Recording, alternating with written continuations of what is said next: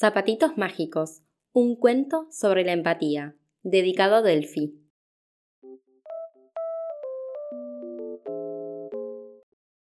Ana y Martina han sido amigas desde muy pequeñitas. Siempre lo pasaban muy bien jugando juntas, compartiendo sus juguetes y riéndose mucho. Ahora son más grandes y les sigue encantando pasar tiempo juntas. Van al mismo colegio, juegan y se ríen mucho en el recreo. Pero un día, Martina vino a clases con unos anteojos nuevos, y Ana empezó a reírse de ella. A Martina le había costado salir de la casa esa mañana, porque le daba un poco de vergüenza ir con sus anteojos, y no sabía si le dirían algo en el colegio. Así que cuando Ana se empezó a reír de ella, Martina se sintió mal. Otro día, Martina vino al colegio con el pelo muy cortito, porque se lo había cortado su madre. Ana, al verla, se empezó a reír de ella y le dijo que no estaba linda con el pelo así. A Martina le dolió mucho que su amiga se burlara de ella y le dieron ganas de llorar, pero no se atrevió a decirle nada porque no quería que Ana dejara de jugar con ella. En otra ocasión, Ana vino al colegio con una pulsera nueva muy bonita, que también llevaban otras niñas. A Martina le parecía muy linda y le dijo lo mucho que le gustaba pero Ana empezó a decirle en tono de burlona, Tú no tienes una, tú no tienes una. Ese día, Martina se fue a casa muy triste. A pesar de que eran amigas, últimamente Ana no dejaba de hacerla sentir mal.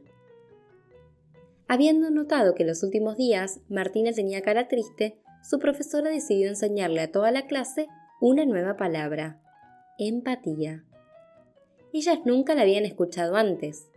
La profesora les explicó su significado. Empatía es tener en cuenta los sentimientos de los demás, ponerse en el lugar del otro, ponernos en su piel.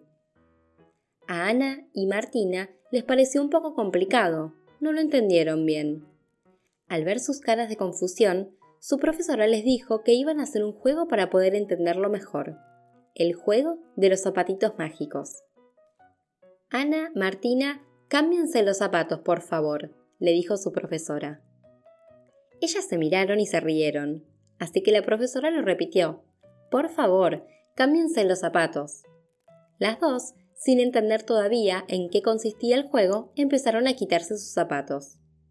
Pero de repente, en cuanto Ana se abrochó los zapatos de Martina y Martina los de Ana, empezaron a notar un cosquilleo raro por sus pies, luego sus piernas y finalmente por todo su cuerpo. ¡Sas, pum, paz!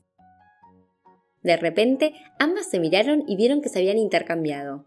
Ahora, Ana tenía el pelo corto y llevaba anteojos como Martina, y Martina era la que tenía el pelo largo y no llevaba anteojos. La profesora les dijo que durante un día tenían que caminar en los zapatos de su amiga para averiguar qué es lo que sentía ella, y así entenderían lo que significa tener empatía por otra persona. Ese día, a la hora del recreo, a Ana se le acercó una compañera de otra clase y empezó a reírse de sus anteojos. Le dijo que no le quedaban bien y que estaba fea. Ana se sintió muy triste y le dieron ganas de llorar. Ese mediodía en el comedor, un niño le tocó el pelo y riéndose de ella, le dijo que era demasiado corto y le quedaba feo. Luego otros niños empezaron a reírse también. Ana se volvió a sentir muy muy mal. Ese día de camino a casa, Ana se sentía bastante mal. No había tenido un buen día.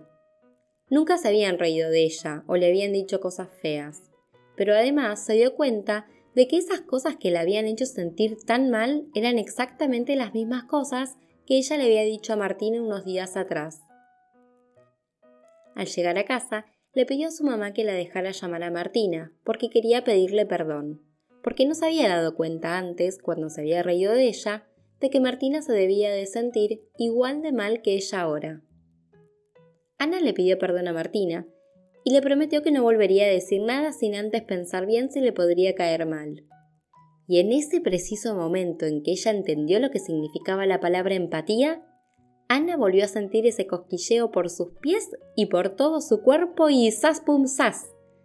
Volvió a ser ella misma, con su pelo largo, sin anteojos y con su pulsera. Al día siguiente, cuando se vieron en clase, las dos se dieron un abrazo bien fuerte.